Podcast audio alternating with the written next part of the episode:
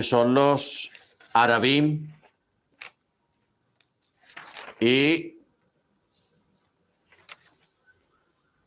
hacerle un poco de exégesis a algunos textos que hay en la escritura, que son unos textos bien interesantes, a los cuales vamos a escudriñarlos y a examinarlos bien. ¿Ok? Entonces, por ejemplo, hay una palabra que en hebrea que se dice arabim. La palabra arabim significa los muchos, los muchos. Pero debe entenderse esta palabra arabim de acuerdo al contexto donde está ubicada la expresión. Por ejemplo, en Isaías 53, 11. Vamos a mirar esta cita de Isaías 53, 11. Dice, y plugó a Yahweh quebrantarlo y someterlo a padecimiento, y cuando haya puesto su vida en expiación o en sacrificio expiatorio, verá su descendencia, vivirá días sin fin y la voluntad de Yahweh triunfará en su mano. Entonces, luego en el verso 11 dice, gracias a la aflicción de su alma verá la luz y quedará satisfecho.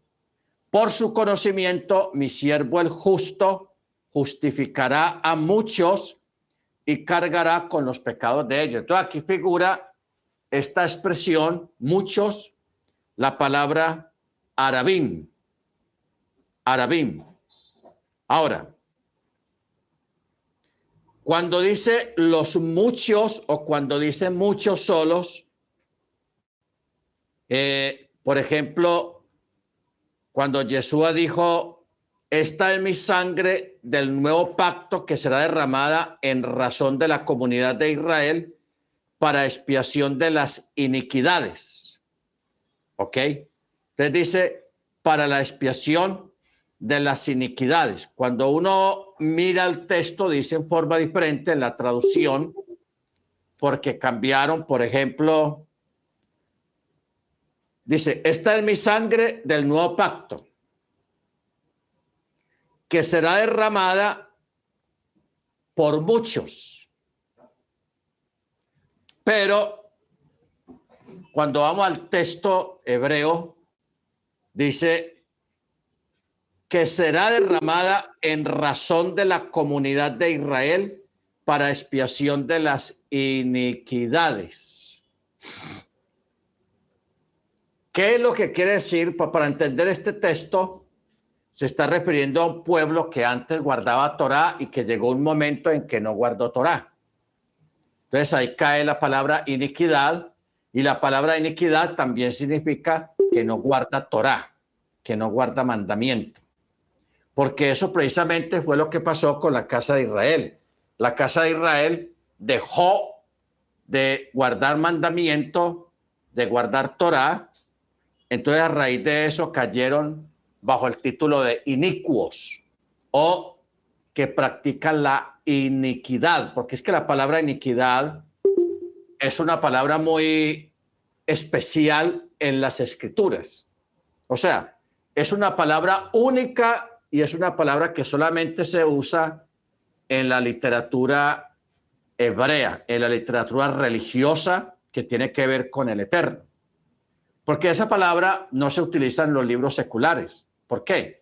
Porque es una palabra que tiene que ver con el obedecer el mandamiento. Entonces, cuando habla del mandamiento, no está hablando de la ley de una república, la ley de una nación, sino que está hablando exacta y estrictamente a la ley del eterno, o sea, a la Torá. Y como no existen otros documentos en el mundo que tengan que ver con la Torá, solamente esa palabra iniquidad o inicuo solamente se usa en relación a aquellas personas que no guardan Torah. Amén. Baruch Ahora, eh, el, en el libro de Jeremías, Jeremías capítulo 31. Vamos a mirar algo aquí curioso. Jeremías capítulo 31. Eh, este capítulo, verso 27. Verso 27 dice, he aquí, vienen días, dice Yahweh, en que sembraré la casa de Israel y la casa de Yehudá con simiente de hombres y sucederá que de la manera que yo velaba sobre ellos para arrancar, dispersar, derribar, destruir y afligir, así velaré sobre ellos para edificar, para plantar, así dice Yahweh. ¿Ok?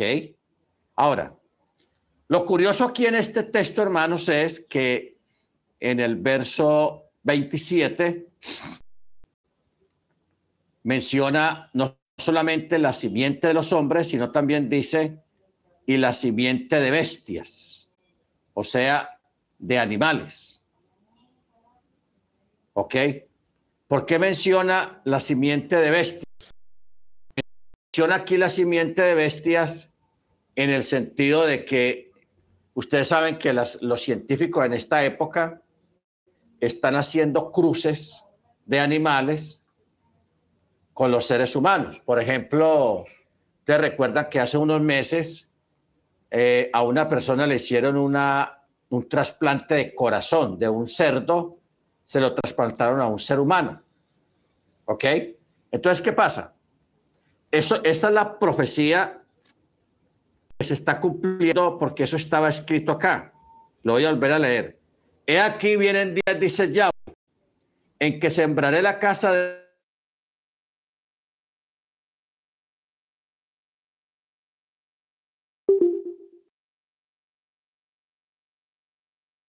de cruce ilegal, porque esos son cruces ilegales que se están realizando.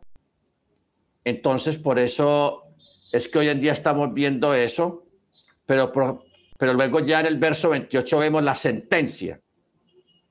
Y sucederá que de la manera que yo velaba para arrancar, para dispersar, para derribar, para destruir, para afligir, así velaré sobre ellos para edificar y para plantar, dice Yahweh porque en aquellos días no dirán más. Los padres comieron las uvas agrias y los dientes de los hijos tienen la dentera. ¿Qué es lo que quiere decir eso? Esto es una forma alegórica de, referirse que antiguamente se consideraba que los hijos heredaban los pecados de los padres. ¿Ok? Estamos hablando aquí en parte de lo que son las maldiciones las maldiciones generacionales, las maldiciones familiares. Pero va a llegar un momento que dice el verso 31. He aquí que vienen días, dice Yahweh, en los cuales haré nuevo pacto con la casa de Israel y con la casa de Yehudá. No como el pacto que hice con sus padres el día que tomé su mano para sacarlos de la tierra de Egipto pues ellos invalidaron el pacto. Aunque yo fui un marido para ellos, dice Yahweh. Pero este es el pacto que haré con la casa de Israel después de aquello. Dice Yahweh, daré mi ley en su mente y la escribiré en su corazón y yo seré a ellos Elohim y ellos me serán a mí por pueblo. ¿Ok?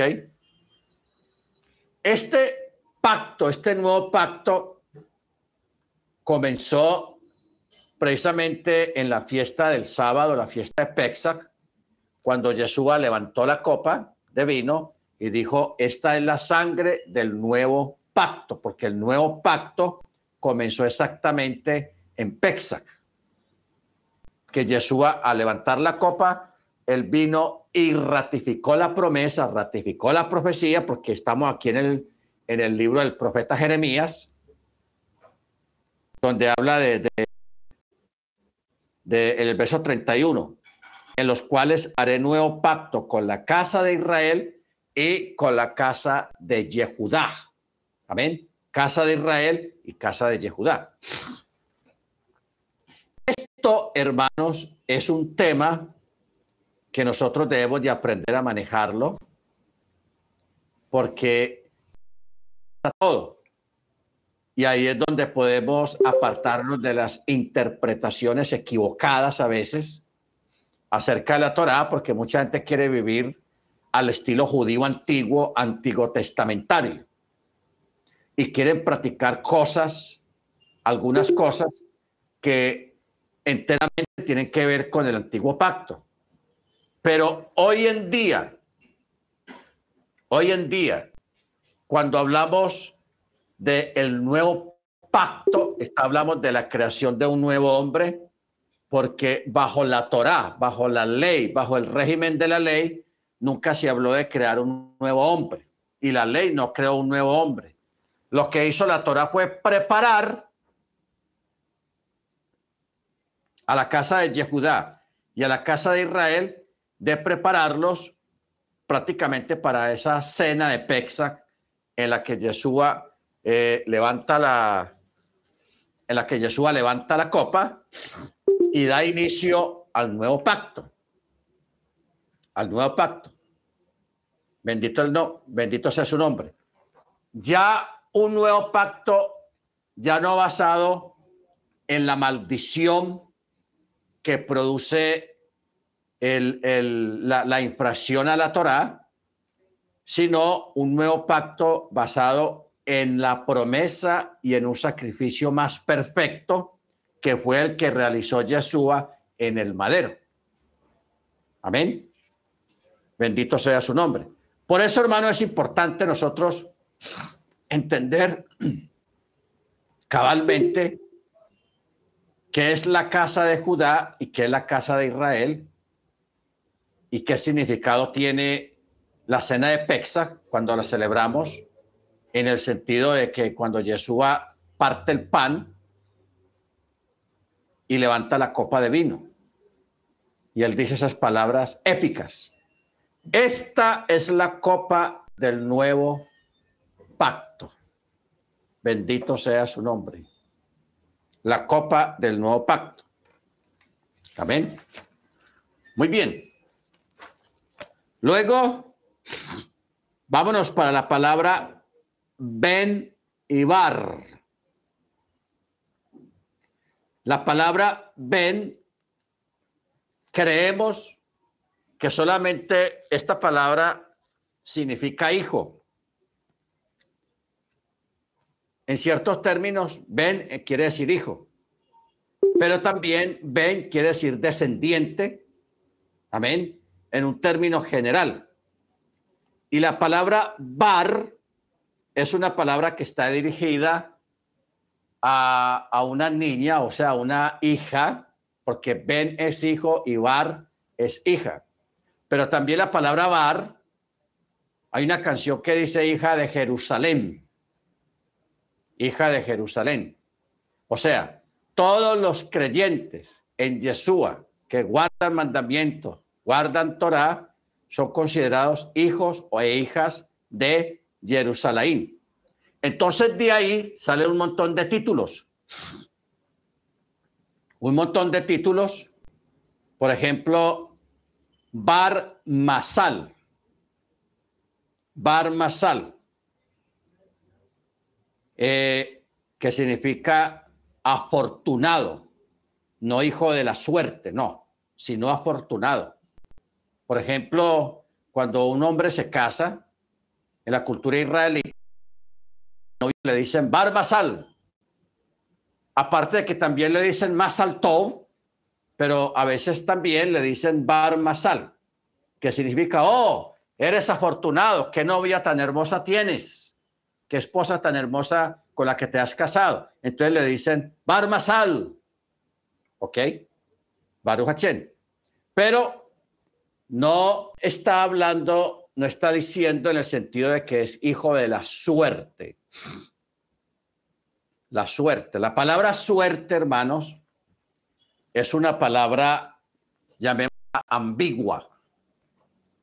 ¿En qué sentido es una palabra ambigua? Porque es una palabra que dentro de la cultura de la Torá, eh, nosotros ni el Eterno acepta la palabra suerte,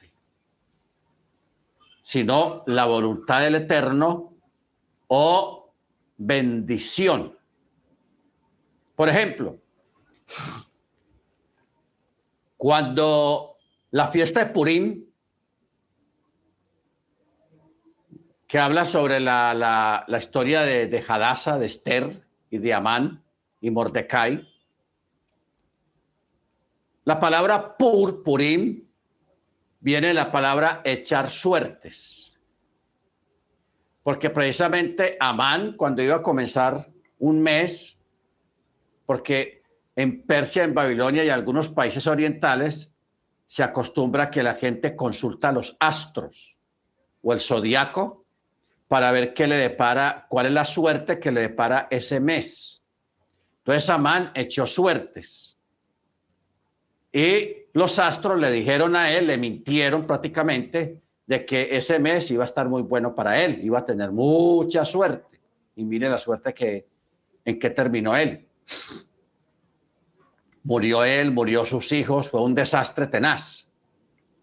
Por eso la palabra pur, es, que quiere decir suertes, purín.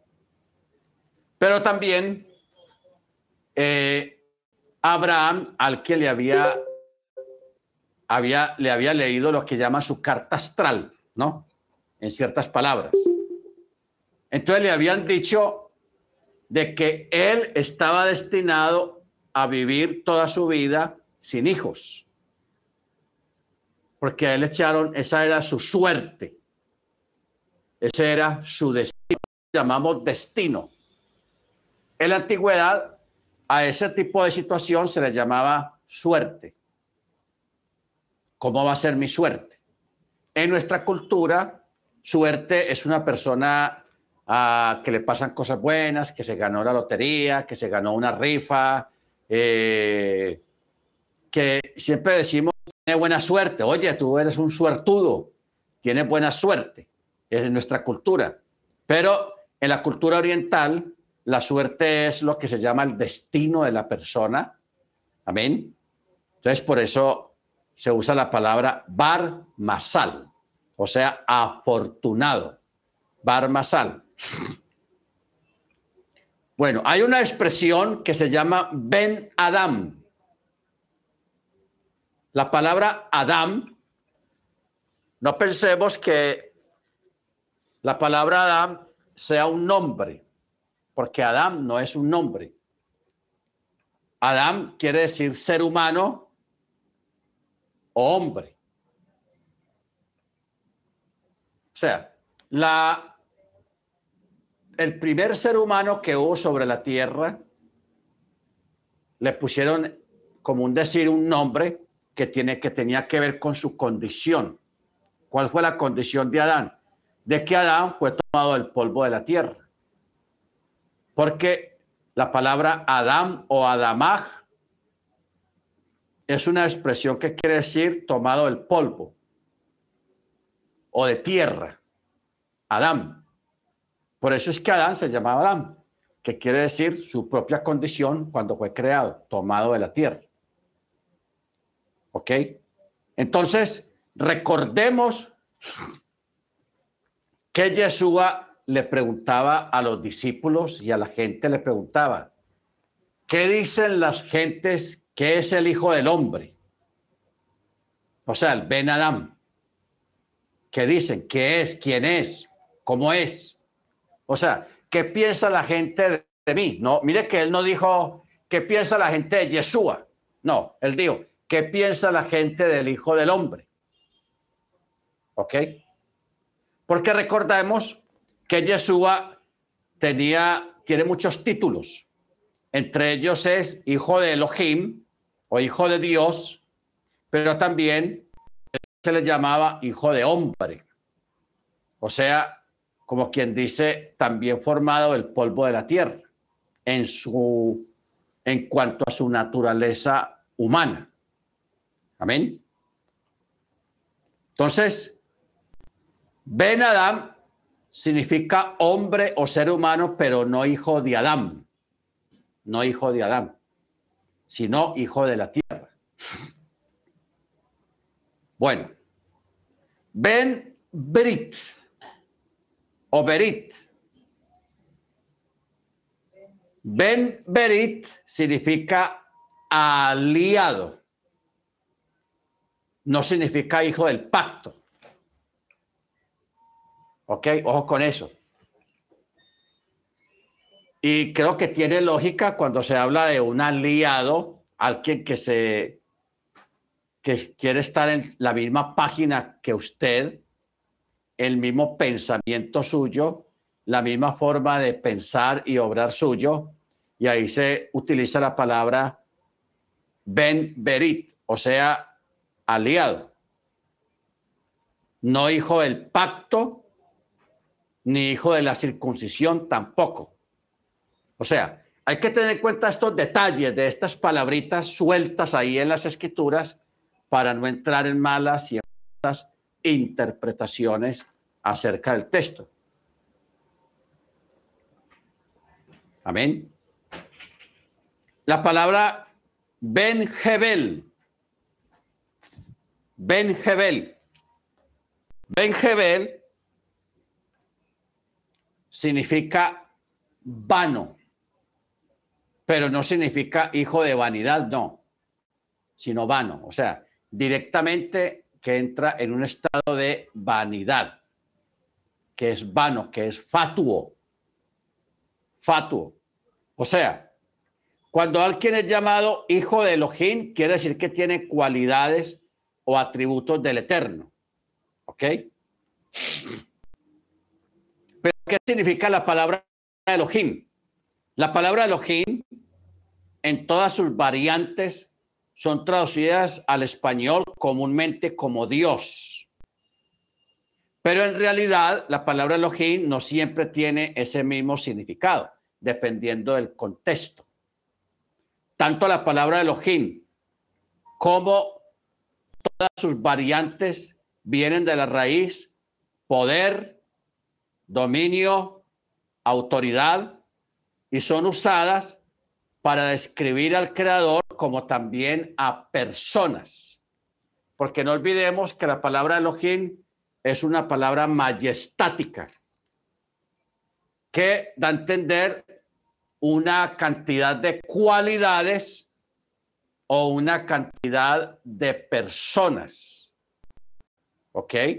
Por ejemplo, cuando usa cuando usted siempre lea en el texto hebreo la palabra Elohim y no Yahweh, o sea, el tetragramatón, se está refiriendo a Yahweh, pero cuando él está realizando una acción. Ojo con eso. Estamos en esta noche aprendiendo a, mirar el texto en sí para entender de qué se está tratando y qué es lo que nos está tratando de decir. Cuando el texto dice el texto hebreo está hablando de que el Eterno está haciendo algo, manifestando algo, nunca dice Yahweh, sino que siempre dice Elohim. Porque esa expresión se está refiriendo tanto a la divinidad como a lo que está haciendo o expresando en ese momento la divinidad. Pero cuando se está refiriendo al Eterno no a una acción, sino a un título o a un nombre, ya usa la palabra Yahweh. Y otras veces va combinada Yahweh Elohim. Las pasadas estuvimos hablando sobre eso, que en el libro de Ezequiel, en el libro de Ezequiel, ah, hay un montón de versículos que están escritos en de esta manera, Yahweh Elohim. ¿Ok? Pero solamente está en esa, en esa parte del texto. Y eso es curioso. Eso está en el capítulo 36. Mire que en el capítulo, esta forma de expresión, Yahweh Elohim o Adonai Yahweh, está una, dos, tres, cuatro, cinco, seis, siete, ocho, nueve, diez, once, doce, trece, catorce, quince, dieciséis, diecisiete veces y también en el capítulo 37 está en muchas formas. O sea, cuando está escrito de esa manera, Yahweh Elohim o Adonai Yahweh, hay que entender que ahí está hablando de que en ese momento el Eterno está haciendo algo. Por eso están los dos nombres, Yahweh, Elohim, porque está denotando movimiento. Por eso usted ve que Génesis 1.1 no dice y en el principio creó Yahweh los cielos y la tierra, no. Siempre en el capítulo 1, cuando se habla de la creación, está hablando de acción, porque el Eterno en ese tiempo, en esa época, estaba creando los cielos y la tierra y todo lo que en ellos hay. No sé si usted ha notado que en el texto hebreo no dice Yahweh en Génesis 1 dice Elohim. ¿Por qué? Porque está creando, está en acción, está manifestando sus cualidades, está manifestando su poder, está manifestando su potencia en cuanto a la obra de la creación. Amén. Por eso cuando se habla de la, del, del madero, de la obra del madero, siempre va a decir Yahweh Elohim. Nunca dice Yahweh solo, sino Yahweh Elohim. Porque nos está dando a entender acción, movimiento, creación. Amén. Baruch Hachem. Ahora, la palabra Elohim también a veces es dirigida a personas. A personas. ¿Ok? Por eso eh, el Eterno le dijo a Mochi, tú serás para Faraón como Elohim y Aarón, tu hermano, será como tu profeta. ¿Ves? El Eterno nombra, le da ese título a Mochi también de Elohim porque Mochi está obrando en nombre de Yahweh y recibe también el nombre de Elohim. Tú serás para Faraón o para Egipto o para el pueblo hebreo en Egipto, serás como Elohim. Y Aarón será tu profeta. Porque en la antigüedad, a nivel pagano, todas esas divinidades que habían por todas partes, todos tenían que tener su vocero, su profeta o sea, que hablaba en nombre del rey. Amén. Ahora, vámonos para Génesis capítulo 17.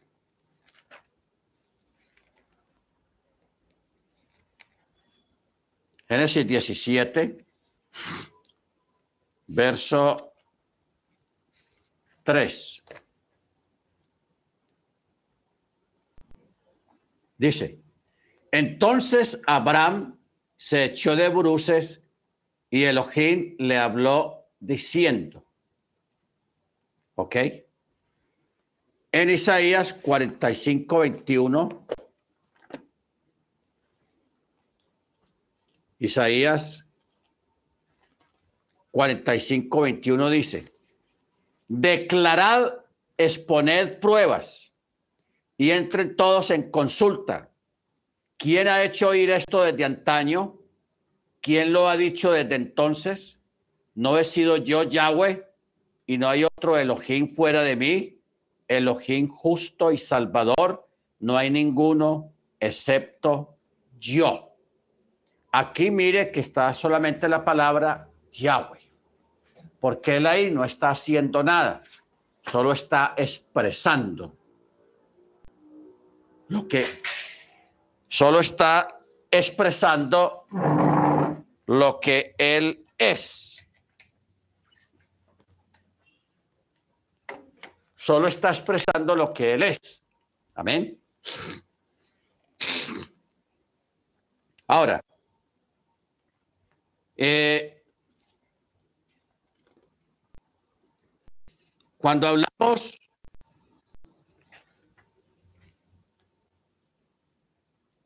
de la palabra hebrea chamaim, o sea, cielos. Es una palabra que tiene muchas acepciones dentro de la cultura israelita. a veces se refiere al creador. Otras veces se refiere al reino de los cielos. Por ejemplo, ustedes se acuerdan el hijo pródigo, cuando él pensó regresar a la casa, ¿qué dijo él? Iré a mi padre y le diré, Padre, he pecado contra el cielo y contra ti. Mire que él menciona la palabra cielos como una forma de referirse a la divinidad. Amén. Una forma de referirse a la divinidad. Pero también cielo se está refiriendo al reino de los cielos. Vamos a ahondar un poco en esta palabrita, el reino de los cielos. El reino de los cielos, ojo con la expresión, reino de los cielos. Hay personas que se han equivocado en la interpretación de esta expresión porque piensan que el reino de los cielos va a ser establecido allá en los cielos. No. Cuando se dice reino de los cielos, quiere decir que el reino viene de los cielos, de los chamaim, de los cielos. Porque el reino viene de allá y viene aquí a la tierra. ¿Ok? Por eso es que Yeshua en Mateo capítulo 24 dice, bienaventurados los mansos porque ellos recibirán la tierra por heredad. Bienaventurados los misericordiosos porque ellos es el reino de los cielos. No está hablando de que nos vamos a ir para por allá a reinar allá, sino que el reino vino de arriba. Por eso Yeshua, él decía mucho, mi reino no es de este mundo. Y también decía, el reino de los cielos está entre vosotros. Ha venido y ya está entre vosotros. Hay una enseñanza acerca del, de esa palabra reino, porque la palabra reino es un estado que viven o las personas que forman parte de la fe, de la Torá, la obediencia a la Torá y la fe en Yeshua, esa persona automáticamente ya está, ha entrado al, al reino de los cielos, porque el reino de los cielos se lleva adentro. Pero ese reino va a ser ratificado globalmente cuando Yeshua saque a sus enemigos cuando el Eterno ponga a, los, a sus enemigos por estrado de sus pies, sean quitados los oponentes. Cuando son quitados los oponentes, entonces ya se establece el reino de los cielos aquí en la tierra. Por eso es que viene un milenio. Para eso es el milenio. Para establecer el reino que viene de allá, para establecerlo aquí en la tierra y ese reinado va a durar mil años. ¿Ok? Baruch O sea, en este momento, toda persona que está en la fe en Yeshua y que guarda mandamiento, ya forma parte del reino. ¿Ok? No hay un papel, no hay un documento que lo identifique o que lo acredite, solamente el Rúa, el poder del Rúa o la gracia del Rúa en la persona. Porque por eso dice Pablo, el Espíritu es el que da testimonio de que nosotros somos hijos de Elohim. A veces dice hijos de Elohim o hijos del reino. Por eso es que la mayoría, la mayoría de las parábolas estaban centradas en esto. Y el reino de los cielos es semejante a un rey que invitó a una fiesta, armó una fiesta. El reino de los cielos es semejante a, alguien que fue a pescar y sacó una red llena de cosas y las llevó a la playa, a la orilla y las escogía, unas sí y otras no. Entonces, Jesús habló profusamente acerca de ese reino, como para que nosotros entendiéramos bien de qué se trataba. ¿Ok? Ahora, cuando hablamos de el reino de los cielos, que es un equivalente al Malhut de Elohim, o sea, el reino de Elohim. Y a su vez, al reino de Israel bajo la soberanía de el Eterno. Cuando el Eterno estableció el pueblo de Israel, les puso rey. Les puso rey. Ese, ese reinado que hubo en Israel en los tiempos antiguos, antes del primer siglo, eso fue una muestra de lo que venía y es una muestra de lo que iba a ser el futuro reino del Eterno aquí en la tierra, un reino teocrático. ¿Qué quiere decir un reino teocrático? Un reino teocrático quiere decir un reino que va a ser regido y gobernado directamente por el Eterno. Por eso se, se usa la palabra teocrático. La palabra teocrático es una palabra griega. Teos. La palabra teos se refiere a la divinidad o a Dios. Entonces, por eso dice teocracia o teocrático. Nosotros, al menos aquí en Occidente, que tenemos una cultura de presidentes que cada, cada cuatro años vamos a unas elecciones para elegir al presidente, para que gobierne durante cuatro años, en otros países durante cinco años, en otros países eh, es por seis años que gobierna un presidente. Y nosotros nos acostumbramos toda la vida a que cambiamos de presidente cada tanto tiempo. Elegimos un presidente a través de las votaciones. ¿Ok? Eso, eso se le acuña la palabra democracia o un, sistema republicano o un sistema demócrata. Y nos ha parecido bien y hemos, vivido dentro de eso. Pero, por ejemplo, lo que es en Holanda, en Inglaterra, en España y en varios países, se acostumbra a tener un rey. Hoy en día todavía existen los reyes, pero ya son como figuras míticas, figuras simbólicas.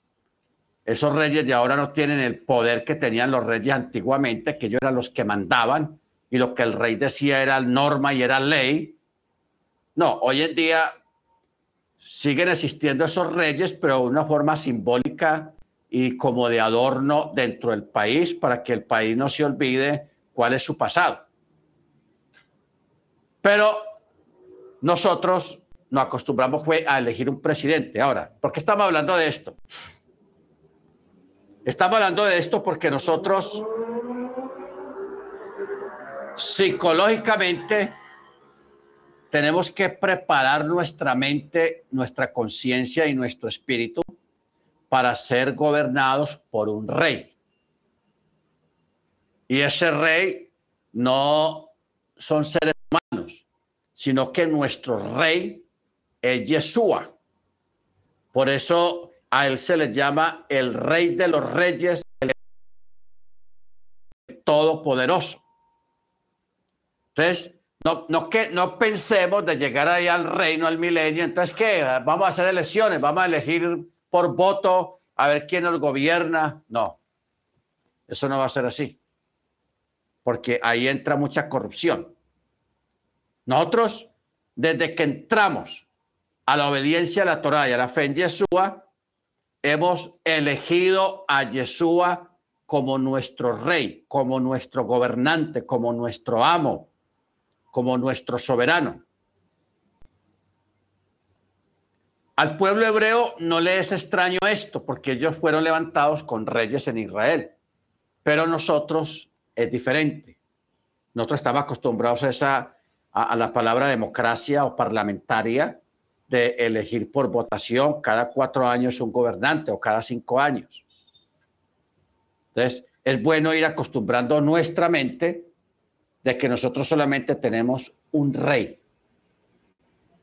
y desde ahora nosotros estamos viviendo el reino de los cielos, lo estamos viviendo cada uno individualmente al asumir nuestra sujeción a la Torá, a la palabra. Amén. Así que eso de, de, votaciones y todo eso, eso no va a existir, para que no lleguemos allá hacer meeting políticos o, o cosas políticas, no. Hay un rey y ese rey se llama Yeshua. La escritura lo llama el rey de reyes, señor de señores, el todopoderoso. Bendito sea su nombre por siempre. Amén. Muy bien. Ahora vamos para eh, Salmo 113.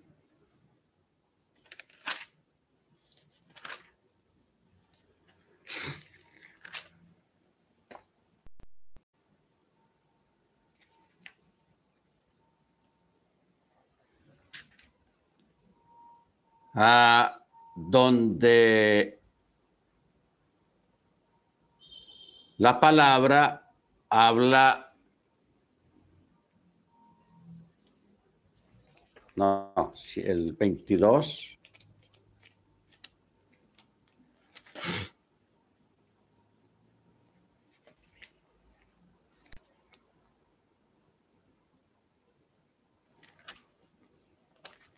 capítulo 22 de Teilim, Salmos. Hay una palabra que dice en castellano está así. Dios mío, Dios mío, ¿por qué me has desamparado? ¿Por qué estás lejos de mí, de mi salvación y de las palabras de mi clamor? Bueno, ustedes saben que estas palabras fue las que Yeshua pronunció estando en el madero, donde dice Eli Eli Lama Sabactani, que es Bilchón Jacodés. Esta palabra Bilchón Jacodés quiere decir un grito a gran voz recitando las escrituras. Eso es lo que quiere decir un grito a gran voz recitando las escrituras. Esta palabra que Yeshua mencionó es una palabra que fue dicha en arameo, no en hebreo. Por eso es que algunos judíos que estaban allí como testigos de todo aquello, algunos no entendieron bien lo que él dijo.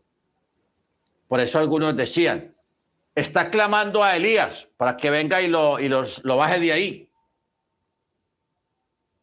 Ahora, ¿Por qué ese comentario de que está clamando a Elías? De que le está pidiendo a Elías. ¿Por qué a Elías? ¿Por qué no al Eterno? ¿Y por qué a Elías? Por lo que estábamos hablando acerca de la venida de Elías, de que Elías venía primero a preparar el camino.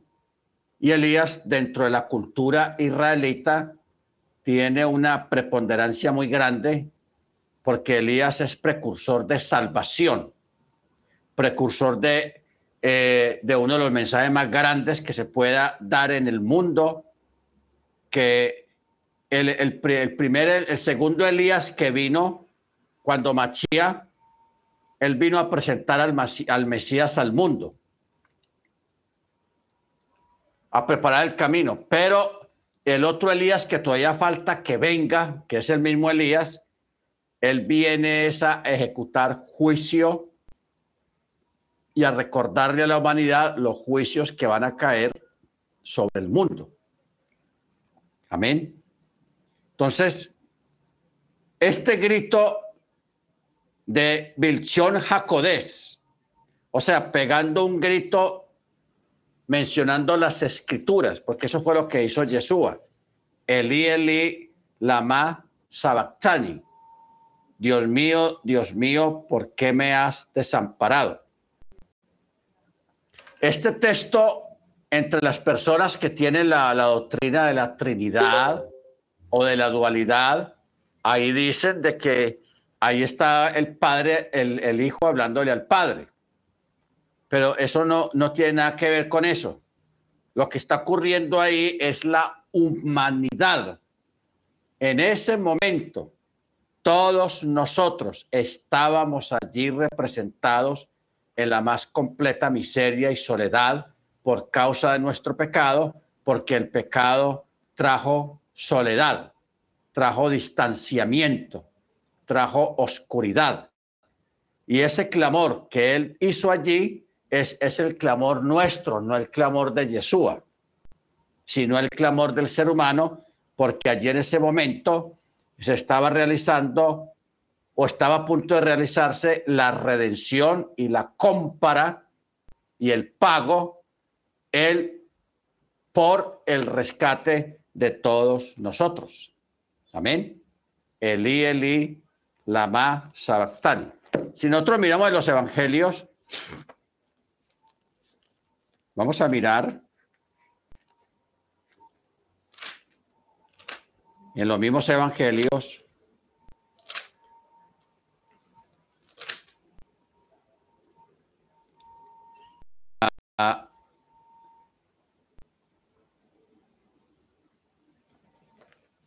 dice en el capítulo 27 de Mateo,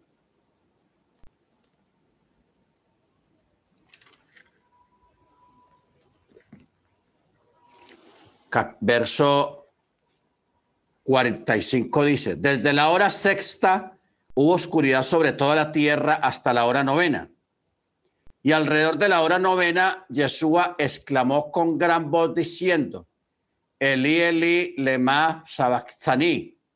Esto es, Dios mío, Dios mío, ¿por qué me desamparaste? Que esto es el inicio, así inicia el Salmo 22. Eli, Eli, lema sabachthani. Por eso es que el texto 47, mire cómo dice, y algunos de los que estaban allí al oír, está llamando a Elías,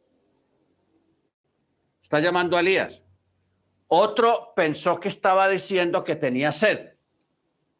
O sea, realmente los que estaban allí presentes no entendieron bien todos lo que él estaba diciendo. ¿Ok? No entendieron bien. Entonces, por eso, los que entendieron bien eh, dicen de que él estaba recitando el Salmo 22, porque esa es una forma israelita que tiene la gente de vivir, el judío y el creyente tiene la forma de, de vivir. Por ejemplo, cualquier situación que usted tenga, que usted viva, usted la expresa, usted la vive mencionando textos bíblicos que eso es muy importante que nosotros tengamos esa, e, esa forma de pensar, esa forma de hacer y esa forma de ser. Que todo lo que nos ocurra, sea bueno, sea malo, lo, le, le, tomemos esa relación con la palabra, con la misma Torah, para que se cumpla la escritura de que tanto hombres como mujeres somos hombres y mujeres de Torah, que vivimos la Torah en los buenos momentos y en los malos momentos también. ¿Ok? Bendito sea su nombre. Bueno, hay una en el libro del testimonio del discípulo apreciado, o sea, el libro de Juan. Simón Kefa es llamado varias veces Simón, hijo de Johanán o hijo de Joananes, hijo de Jonás.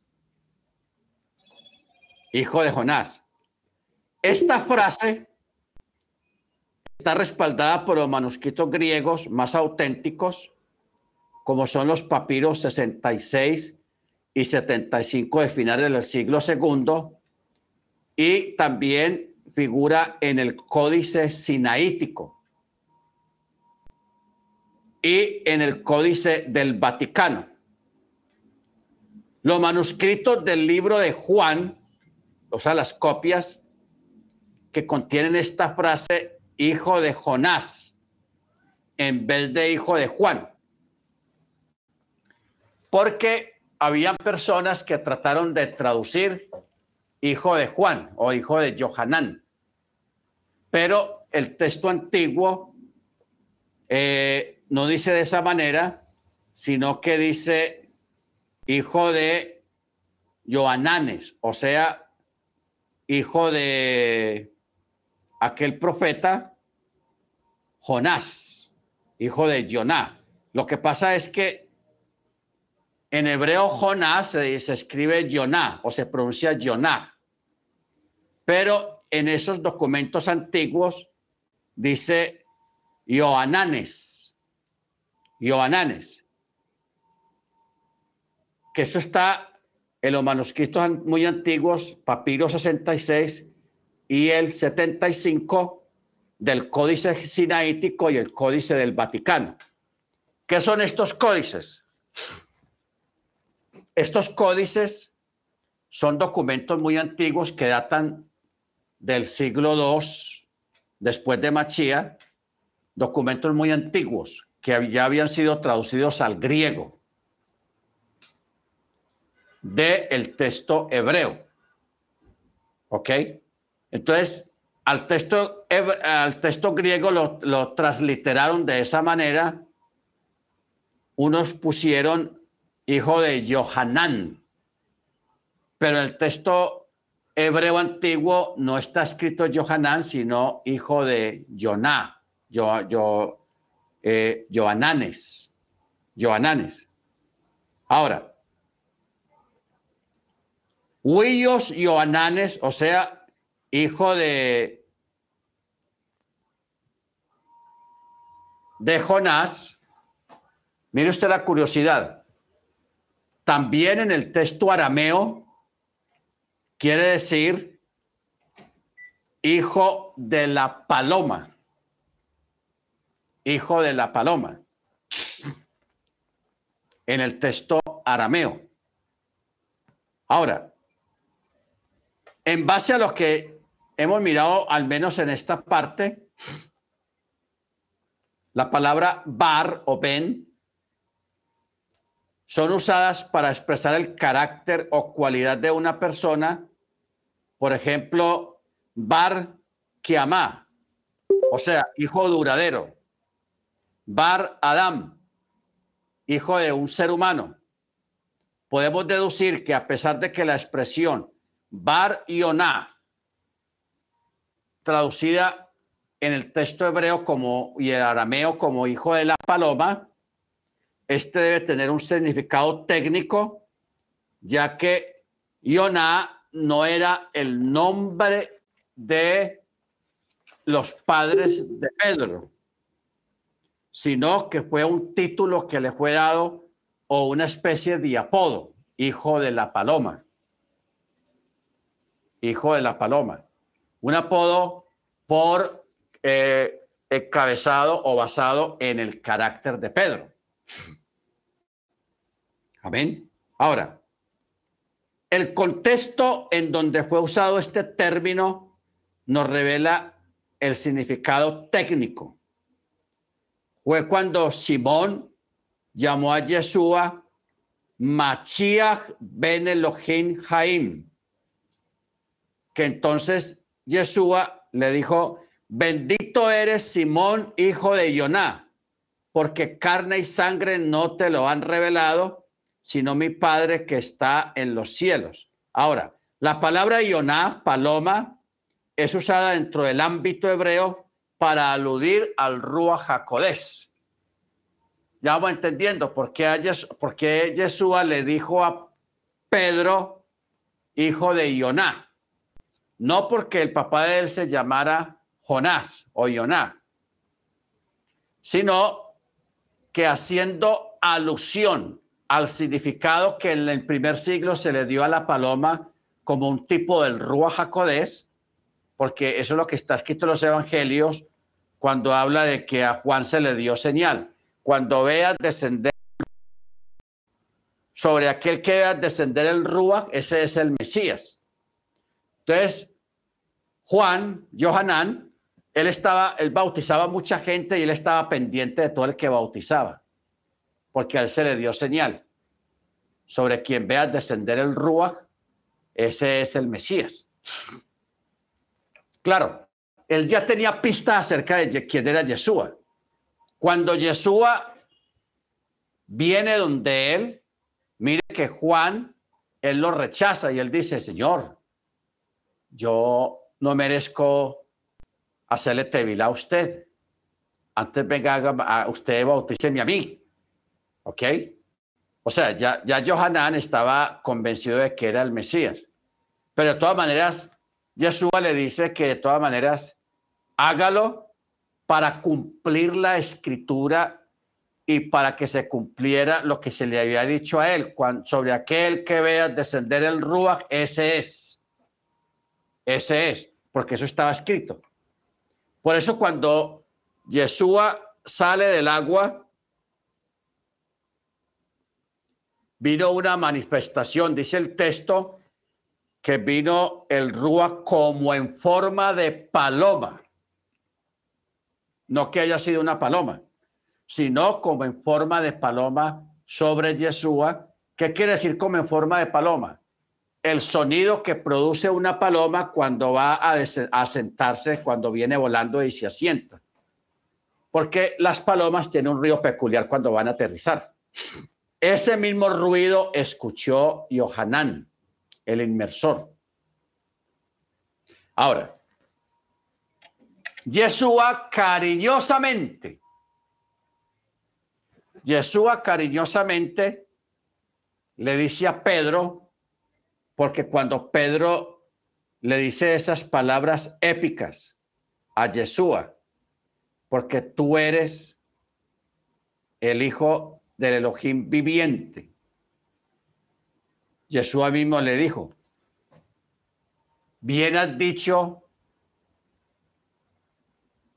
Pedro, hijo de Johanán, de, de, de, Joná, o sea, hijo de Paloma, porque eso no te lo reveló ni carne ni sangre, sino por el Rúa. Pero mire que Jesús le, le, dice por primera vez a Pedro, hijo de la paloma, o sea, hijo de la, de lo que es la representación del Rúa el día de su bautismo, cuando él hizo Tevilá. Amén. Por eso,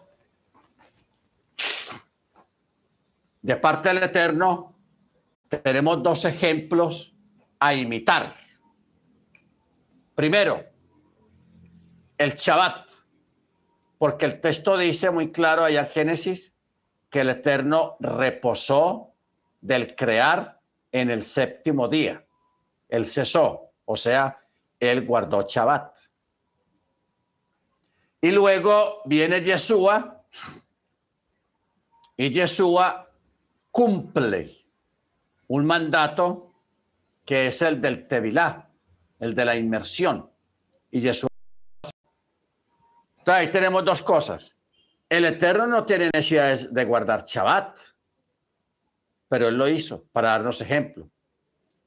Y también decimos, el Eterno a través de Yeshua no tenía necesidad de hacer Tevilá, pero Él lo hizo. ¿Para qué? Para darnos ejemplo y para que ninguno tenga excusa, ni de Shabbat, ni de Tevilá. Ojo con eso. Ni de Shabbat. A veces ve gente que se resisten a hacer Tevilá. Ah, pero es que yo, ¿por qué tengo que hacerlo? Que yo no sé qué. Y, y empieza con miles de excusas para no hacer Tevilá. Pero sí abre la boca para decir de que no, yo obedezco la palabra, yo soy esto, yo hago aquí, yo hago allá. Pero miren que en lo más importante que el mismo Jesús así hizo, no quieren obedecer la palabra. No quieren imitarlo a él. Por eso Pablo dice, sed imitadores de mí, así como yo de Machía. Hay que, eh, o sea, hagamos lo mismo que él hizo. El mismo Yeshua guardaba, celebraba Shabbat y celebraba las fiestas. Y él no tenía necesidad de celebrar las fiestas. No tenía necesidad de celebrar Shabbat porque él es el Señor del Shabbat. ¿Ok? Pero él lo celebró. ¿Para qué? Para que nadie tenga excusa en este tiempo de celebrar Shabbat o celebrar las fiestas. Bendito sea su nombre. Amén. Eso es muy importante, hermanos, para aquellas personas que se niegan, que no quieren eh, hacer tevilá o guardar Shabbat. El mismo Eterno lo hizo. No hay excusa para decir que nosotros no lo vamos a hacer. Amén. Bendito sea su nombre. Muy bien. Eh, en Mateo 14, 19, donde Yeshua manda recostar la gente sobre la tierra, sobre la hierba, la traducción griega utiliza un singular, mientras que amonim, o sea, multitudes de la localidad, lo cual se debería usar para aclarar mejor la descripción del verso. Este es un ejemplo de los cientos de hebraísmos dentro de los evangelios, dentro de la palabra, porque lo que estamos tratando más que todo es sobre algunos hebraísmos en las escrituras que cuando se trata de hebraísmos tenemos que tener cuidado porque un hebraísmo es una palabra eh, típica de una región, que aplica en una región pero no aplica en otras regiones. ¿Por qué? Porque es una palabra típica de ahí. Amén. Ustedes saben, los hermanos de México saben que allá hay palabras típicas en sus países que no son típicas aquí y aquí hay palabras típicas que no son típicas allá. Aquí mismo dentro del país, cada región tiene sus palabras típicas. Por eso en Israel no, era, no estaba exento de eso, porque allá también existían las palabras típicas que se llaman hebraísmos. Por ejemplo, hijo de, de Yoná, eh, la palabra paloma. La palabra justicia,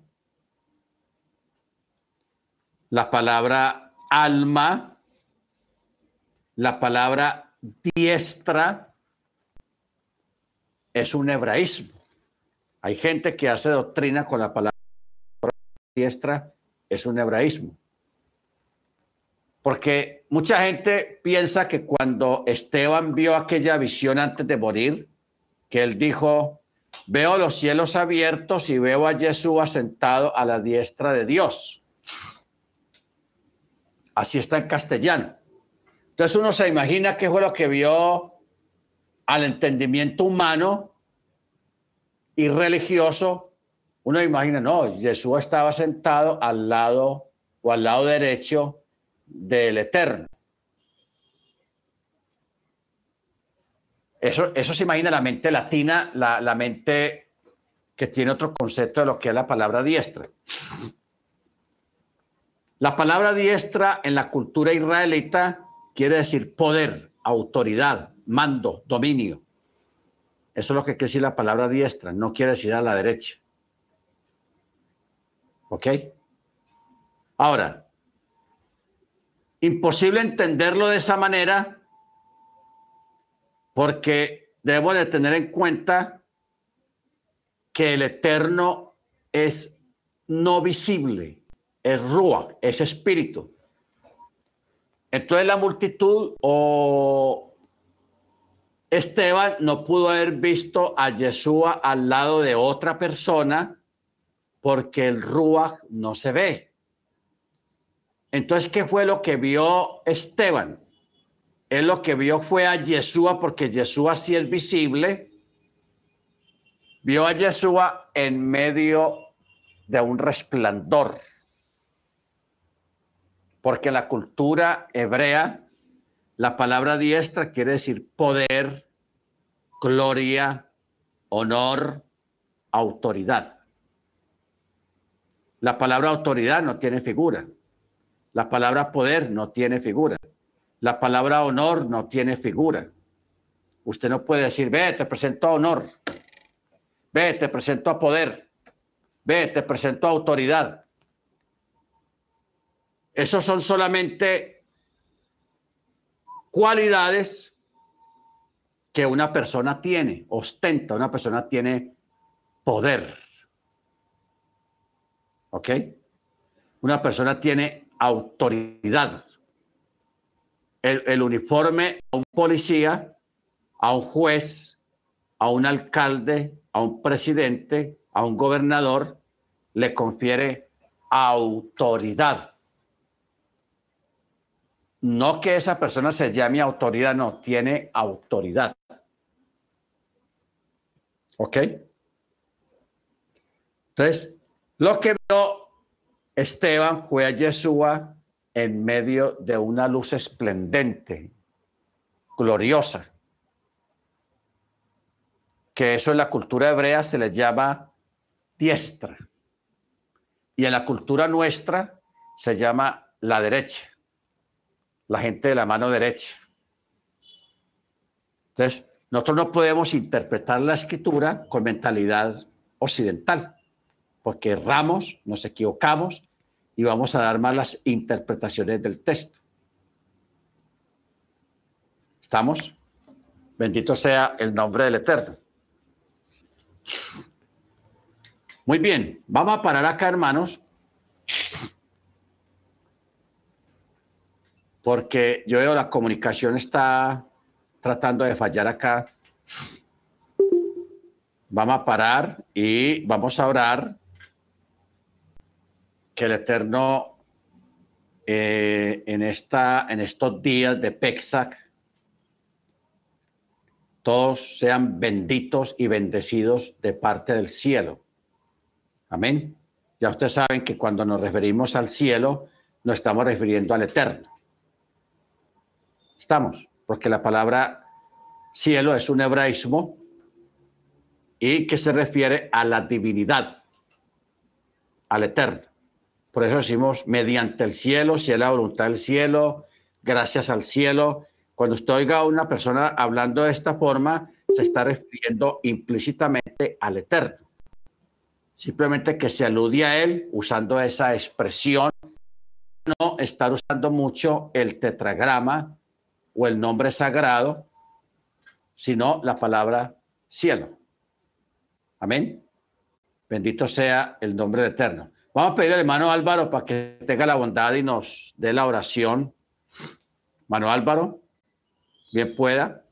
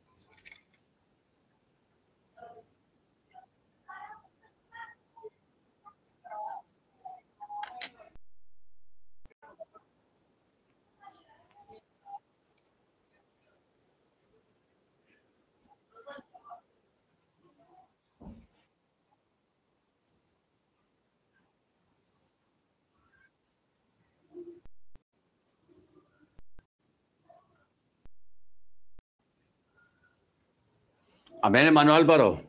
Muchas gracias. Muy bien, hermanos.